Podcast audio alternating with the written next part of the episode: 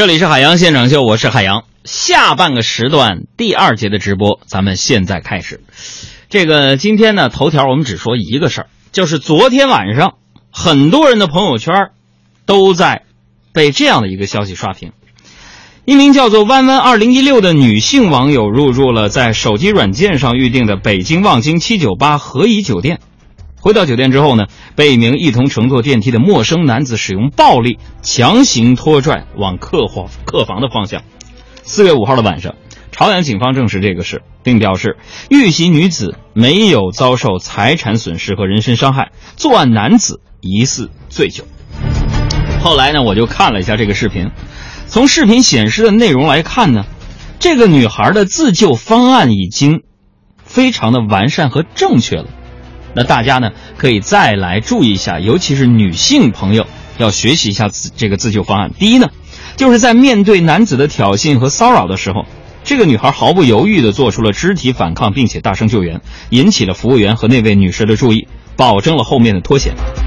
第二呢，就是在服务员前来干涉之后，女孩及时拿出手机打电话报警。报警的作用，一方面是震慑犯罪分子，第二方面呢，也是表明自己强硬的态度。让那个男子在乱来的时候呢，至少忽略啊，这个这个人很柔弱的这样的感受啊，略微的心存顾忌。第三就是事后这个女孩及时报案，并且呢发到网上提醒更多人的注意，也是非常正确的一个决定。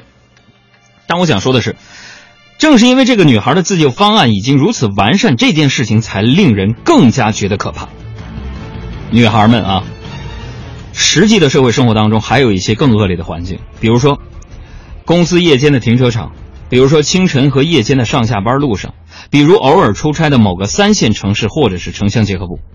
所有那些说社会太乱，女孩不要随便出门啊，说女孩以后不要一个人住酒店的人，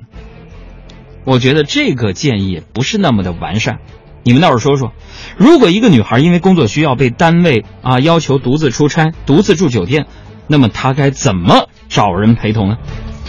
这次一个女性在酒店的电梯口遇袭了，人们给的建议是不要独自住酒店。那下次呢？如果一个女孩在单位门口被袭击，大家是不是要建议女性不要独自上班，甚至索性不上班了呢？如果社会环境对女性而言是不安全的。那我们就应该呼吁大家重视这种情况，呼吁大家改变环境，并且每个人从自己做起，推动环境的改变，让环境变得安全，而不是建议女性远远避开那些不安静的环境。所以今天我们在今日头条这个环节当中呢，啊，总结了一些网友贡献的方法啊，虽然有的看起来呢有一点绝望，但是在某些环境之下，最有用的可能就是这些。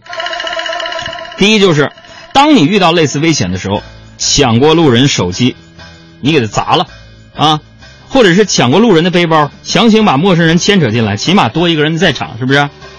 第二呢，就是如果周围有那种，比如说小线小商贩啊，你正这时候呢，你一女孩正好被一个陌生的一个男的在那薅着头发，啊，制造一种好像你们夫妻俩吵架这样子。比如说有那个小摊贩，你把他那个水果摊全都给他砸了，是吧？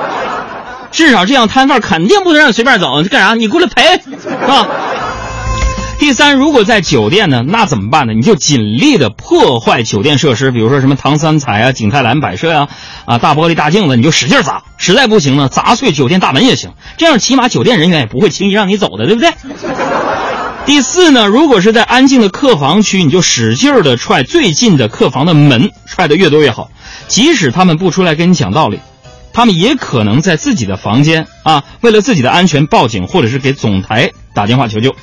第五呢，就是如果有可能掏出手机拍照，向路人传达你和眼前这个人根本不认识啊。第六就是建议重复的大声呼救，人贩子打幺幺零几个字，简洁的表述自己遇到的情况。当然了，我真心希望各位啊啊了解这些方法，但更希望这些方法你这辈子你都用不上。哎呀，所以呢，真的不希望看到类似的事情再出现在新闻的头条当中。每当类似的事件发生之后，网上或者身边那些所谓的“外面很危险啊，你们快躲吧”之类的言论，对女性不是保护，而是另一种威胁和压榨。就算每个女孩的小心都有一百分，也有可能出现一百零一分的犯罪人。社会如果默认女人必须付出男人十倍的精力去保护自己的安全，那么女性的生存状况就会变得更加艰难，因为他们本来可以拿这些时间精力去发展自己的工作能力、兴趣爱好，而不是把时间和精力拿来战战兢兢的活着。